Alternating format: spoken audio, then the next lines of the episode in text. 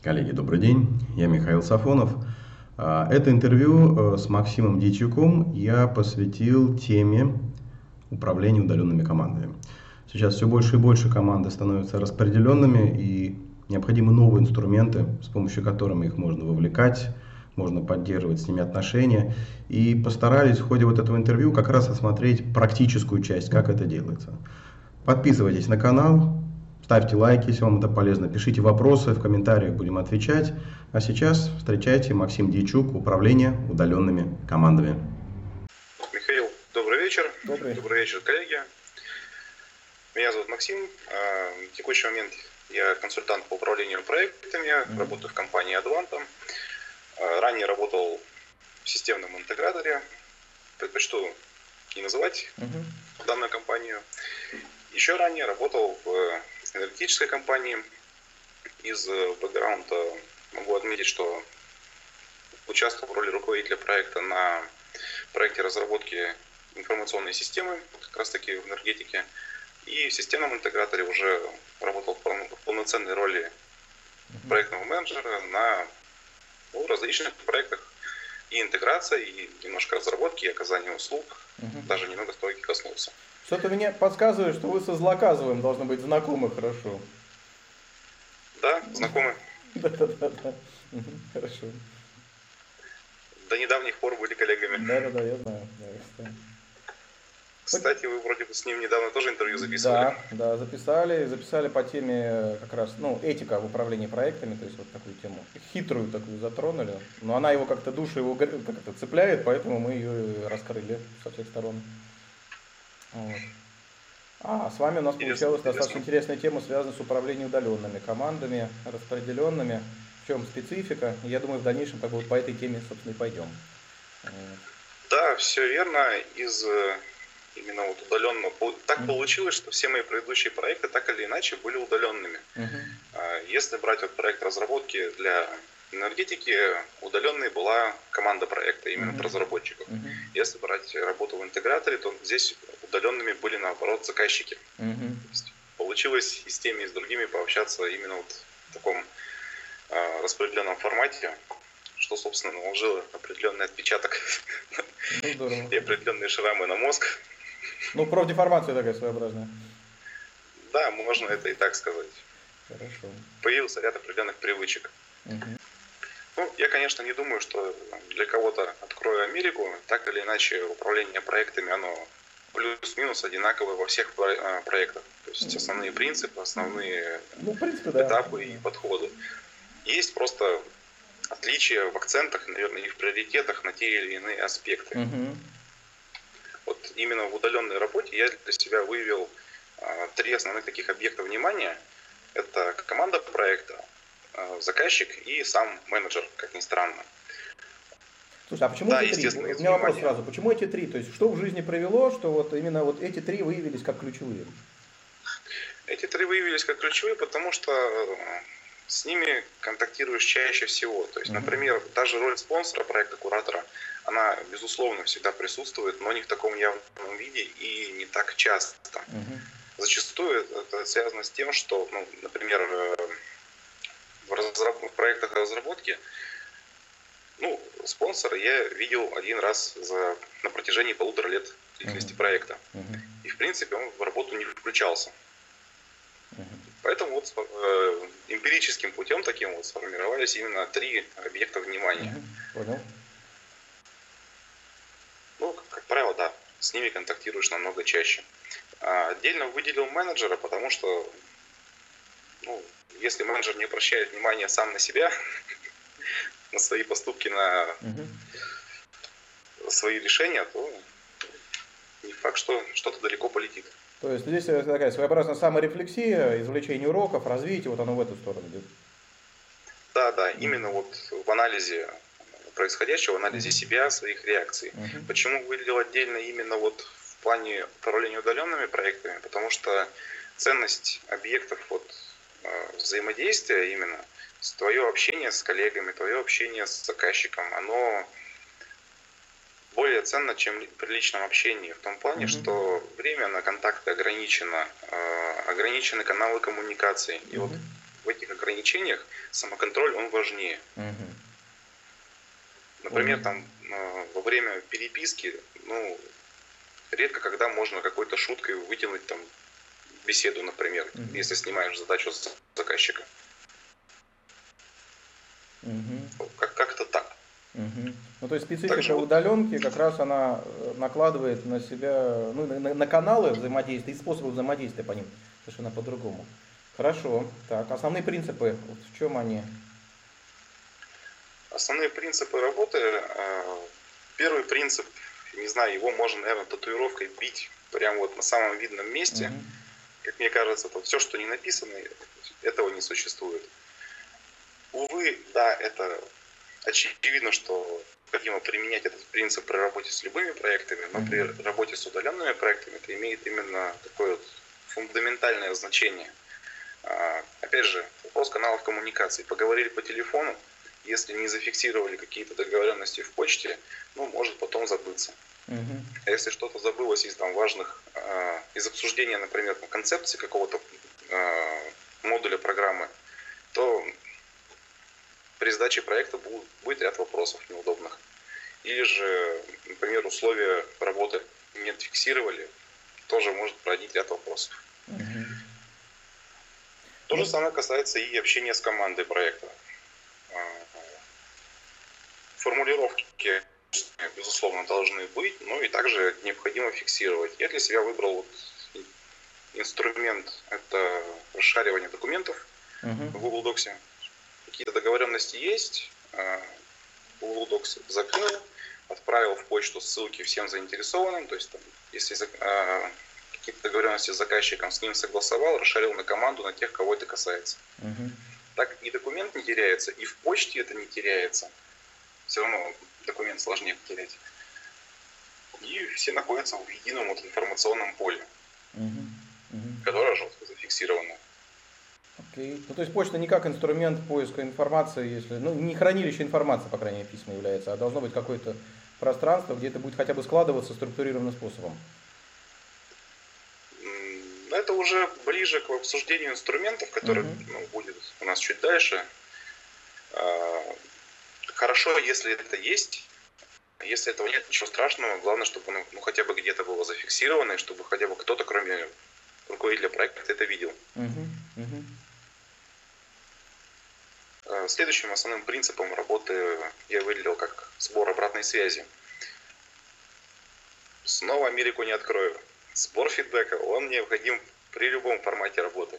Но при работе удаленно, опять же, учитывая ограничения по времени работы, по, например, разнице в часовых поясах, по времени на коммуникации, чем чаще и чем больше фидбэк тем лучше. А, Причем сбор обратной связи не только там с заказчика, если, а, например, там сдается какой-то программный продукт угу. по гибкой методологии, что постоянно э, принимаем частями проект, но еще и сбор обратной связи от команды, чтобы ее вовремя транслировать заказчику.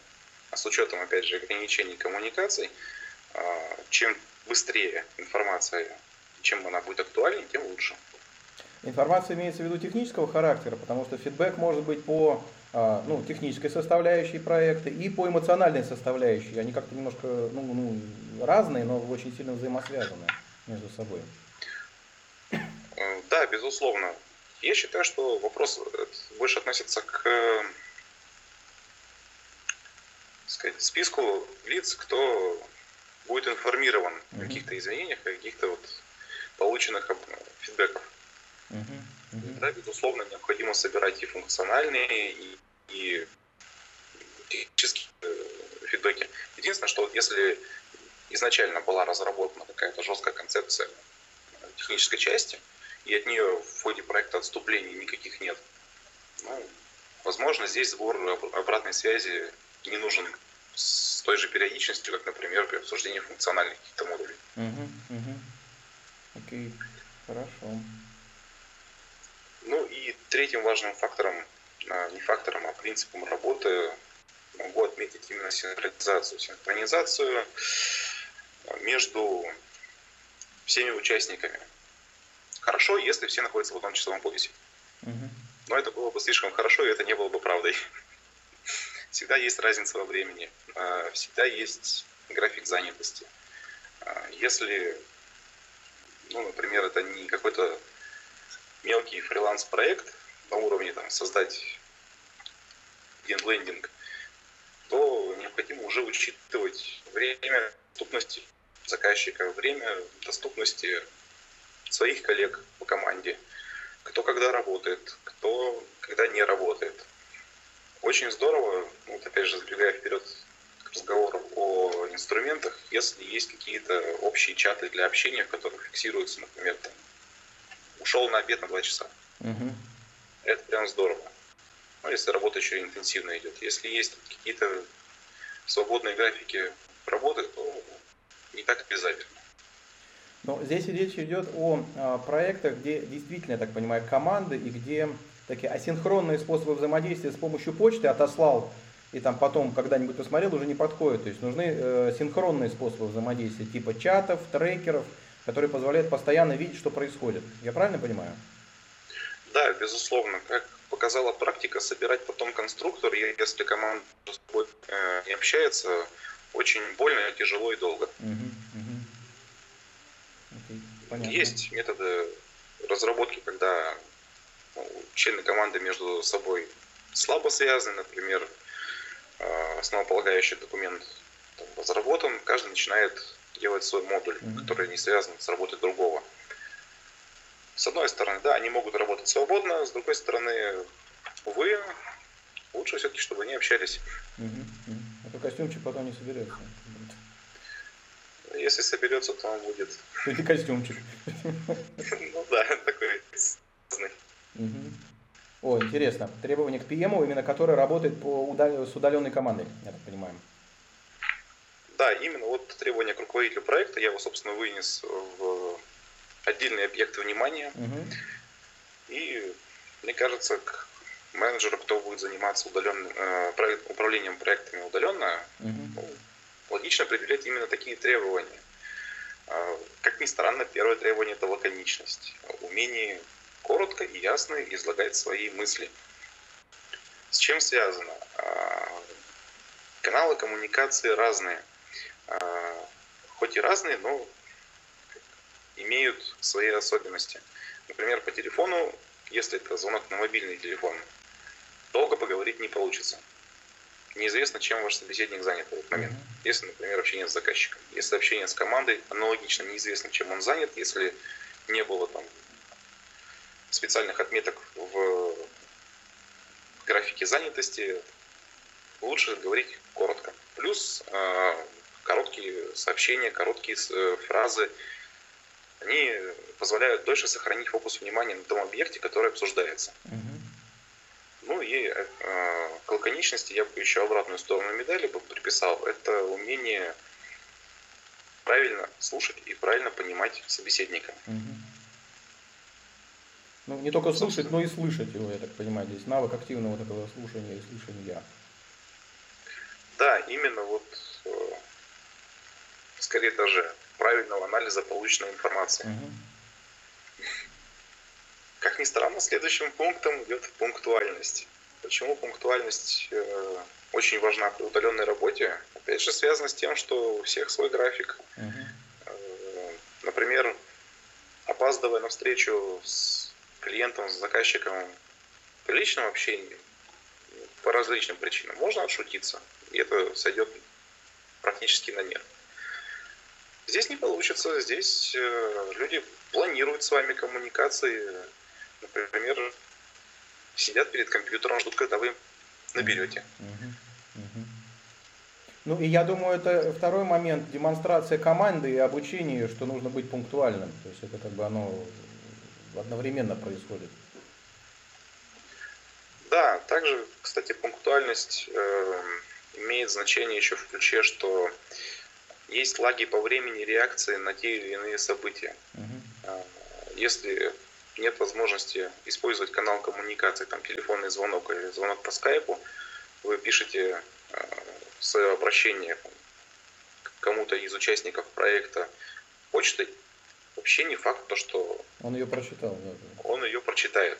есть, если там вы знаете, что он на работе с 8 до 6, напишите ему письмо в полседьмого, ну не надо ждать ответа раньше утра следующего дня. Договорились до 6 списаться, до 6 списались. Этот лаг по времени будет ну, критичным.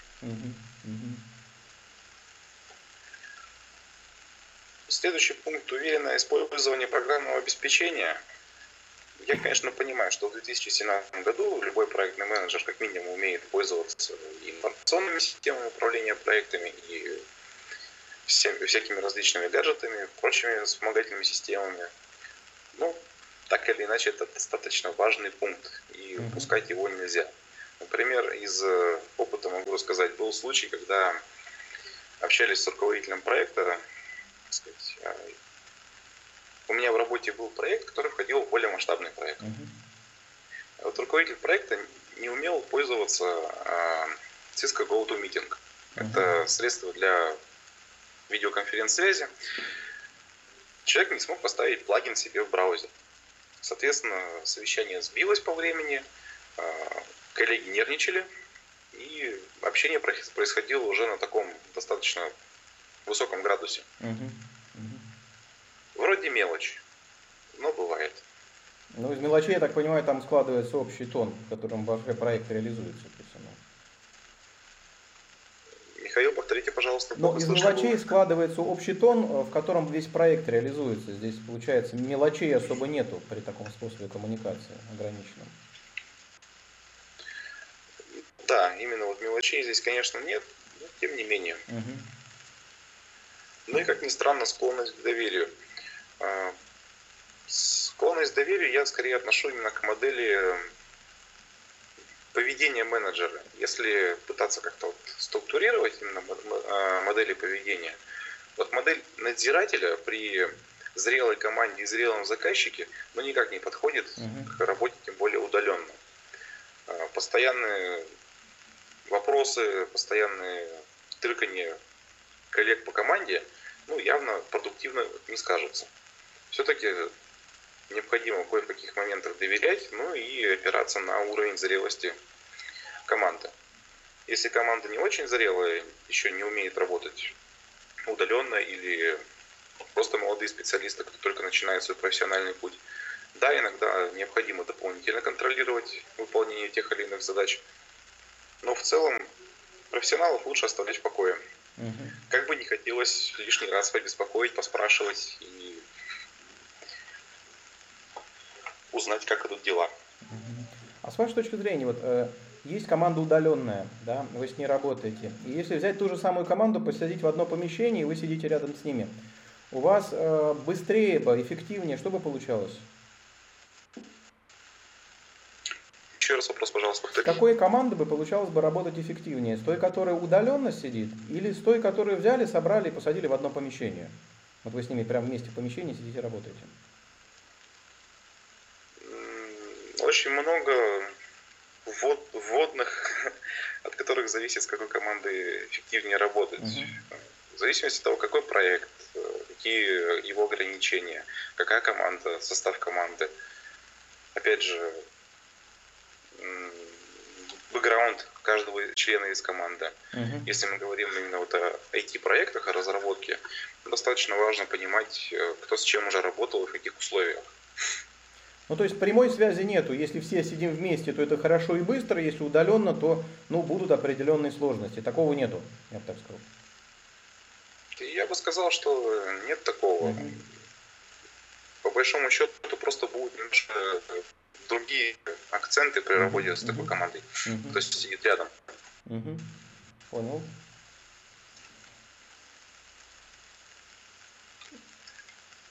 Переходим к следующему блоку это инструменты менеджера. Угу. Америка, опять же, не открыта. Э, почему я выделяю отдельно опросники э, на общение по каким-то контрольным важным точкам, по вехам проекта? Опять же, связано это с тем, что каналы коммуникации ограничены. Опросники, они вот как скрипты у продажника. Угу. По большому счету, они не несут в себе какой-то фундаментальной роли, но помогают не забыть некоторые важные моменты. Ну, то есть это чек-листы, по сути, своеобразные. Ну да, только в чек-листах просто отмечаешь да, нет, угу. а в опроснике можно еще и более развернутую информацию ввести. Ну и плюс это очень сильно облегчает работу, когда в работе находится именно не один проект, например, 10 проектов. Был такой период, когда около 10 проектов было в работе. Понятно, что у каждого свой масштаб, у каждого своя сложность, но так или иначе подходы к работе, они в каждом проекте были одинаковыми. И чтобы не забыть э, определенные детали, все равно приходилось пользоваться опросниками. Реально помогает, облегчает жизнь. Угу. Звонок заказчику, например, открыт на мониторе одновременно опросник, одновременно план. А, по каким вопросам сейчас общаемся? Окей, погнали. Угу. Поговорил. А, в этот же момент, например, обратился следующий заказчик, с ним поговорил, по той же самой схеме. Не надо каждый раз велосипед придумывать. И работать легче, и фиксировать сразу проще. Потом этот же документ загрузил в Google Docs, расшарил на команду, все во всем в курсе. Лишних телодвижений не, не требуется совершать. А, следующий пункт. Понятно, что если проект серьезный, то обязательно какая-то методика приемки проекта будет. Но иногда встречаются и фриланс-проекты, например, в которых э, нет того должного уровня бюрократизации, который позволяет работать в системе. Так вот, некоторое подобие ПМИ, программы методики испытания, все равно необходимо иметь под рукой. По большому счету все нюансы удаленной работы, они так или иначе сводятся к ограниченности каналов коммуникации. ПМИ помогает сдать проект. ПМИ помогает э, видеть конечные цели, то есть что мы, к чему мы должны прийти, что мы должны сдать, показать. Mm-hmm. на мой взгляд, обязательный документ в любом проекте. Я смотрю, дальше личный таск-менеджер, календарь. Да? да. Почему выделил отдельно? Связано это с тем, что, например, работая в системном интеграторе, еще получал предложение поработать в режиме фриланс. Угу. Небольшие проектики не требовали много времени, но так все равно необходимо было помнить о тех событиях, которые будут в других проектах. Если, например, работа на постоянной основе, у тебя есть один удобный инструмент, с которым ты работаешь, в котором ведутся все твои дела, заметки и прочее а, по всем проектам, то вот любое отклонение от этой нормы, оно может забыться, может потеряться. Ну и личный таск-менеджер, его всегда проще найти самому, под себя настроить, под свое устройство найти, э, расшарить куда и где как надо, ну и вносить в него данные для личного использования, которые, например, нет необходимости демонстрировать всей команде. Угу. Ну, то есть, собственно, навык тайм-менеджмента здесь получается, автоматизированный, так сказать. Да, автоматизированный тайм-менеджмент. Угу. Ну, куда без него? Угу, угу. А приходится ну, ли а, с удаленной командой как-то структурировать людей, вот, э, обучать их тайм-менеджменту, как ты? Все разные же все. Посещают периодически такие мысли, но здесь необходимо понимать, что будешь ли работать с этой командой дальше. Угу. Если это проект единоразовый и не длительный, можно, конечно, попробовать команду обучить или подсказать, что, ребята, есть еще вот такая интересная вещь. Почитайте на досуге. Поможет в работе. Если с этой командой будущих планов нет, ну на этом можно остановиться. Если есть далекие планы, тут уже вопрос о той структуре, в которой работаешь. Если у команды есть свои функциональные руководители, например, проектный офис, выполняющий функцию еще и управления проектами, вынесен в отдельную структуру, а, например, команда проекта из технического направления вынесена в другую структуру, где есть свой руководитель. Тут уже свои нюансы. Uh-huh. На мой взгляд, всегда коллегам подсказать можно, если они не пользуются чем-то, что вот как бы must have в джентльменском наборе. Подсказать всегда можно. Заодно и проверить реакцию, как относятся к новой информации.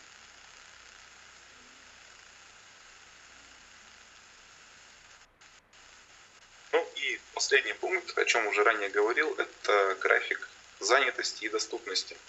Некоторая табличка с тем, как, по какому графику у тебя работает команда, по какому графику доступен заказчик. Угу. Не планирование там совещаний в календаре в виде расширенных митингов, а именно вот просто график работы. В какие периоды времени с учетом разницы в часовых поясах кто доступен в сети. Угу, угу. Для синхронизации то здесь как раз вот Да, это именно для синхронизации, чтобы проводить совещания по проекту, чтобы единовременно рассылать какую-то информацию, или если у команды есть вопросы с тобой, они именно в определенный промежуток времени, и чтобы без вариантов их э, вопрос остался, ну, не остался без ответа. Угу. понизить вероятность того, что ой, а я уже ушел и не видел.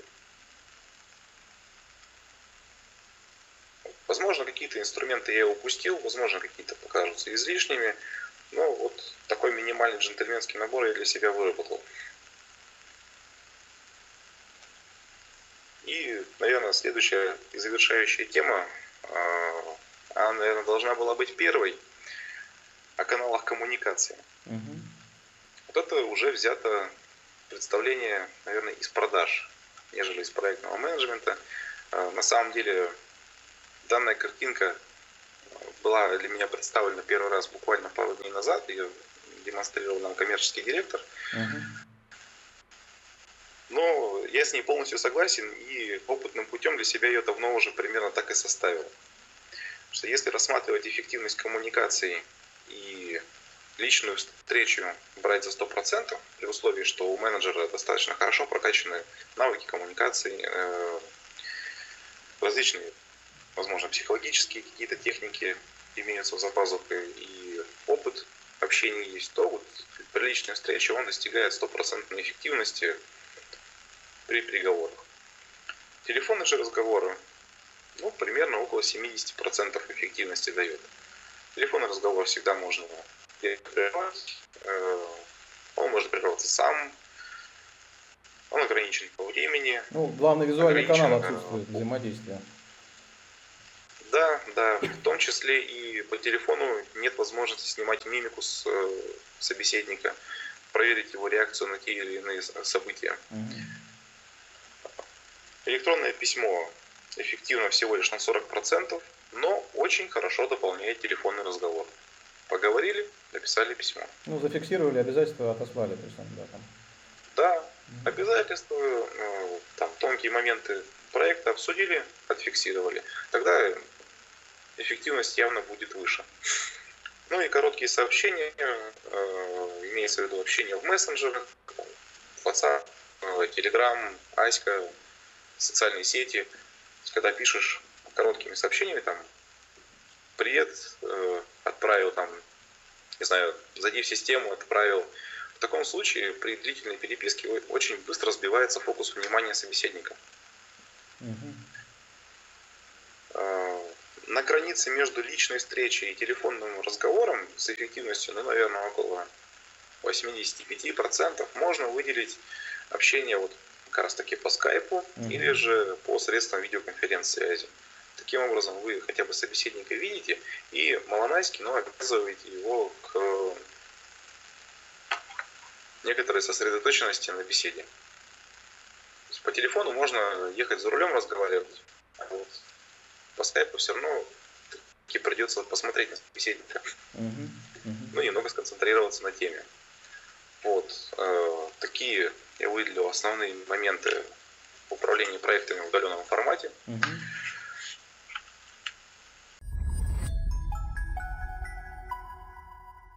Ну что ж, коллеги, я надеюсь, что вам этот эпизод был полезен. А, если действительно понравилось, подписывайтесь на последующие подкасты, делитесь с вашими коллегами, как это, нанесите максимальную пользу в теме проектного управления. В описании к эпизоду есть ссылочки на соцсети, вот, так что вы можете подключаться к профессиональному сообществу, обсуждать что да как. А на сайте pmsmart.ru тоже в описании есть, pmsmart.ru можете посмотреть видеоуроки по проектному менеджменту.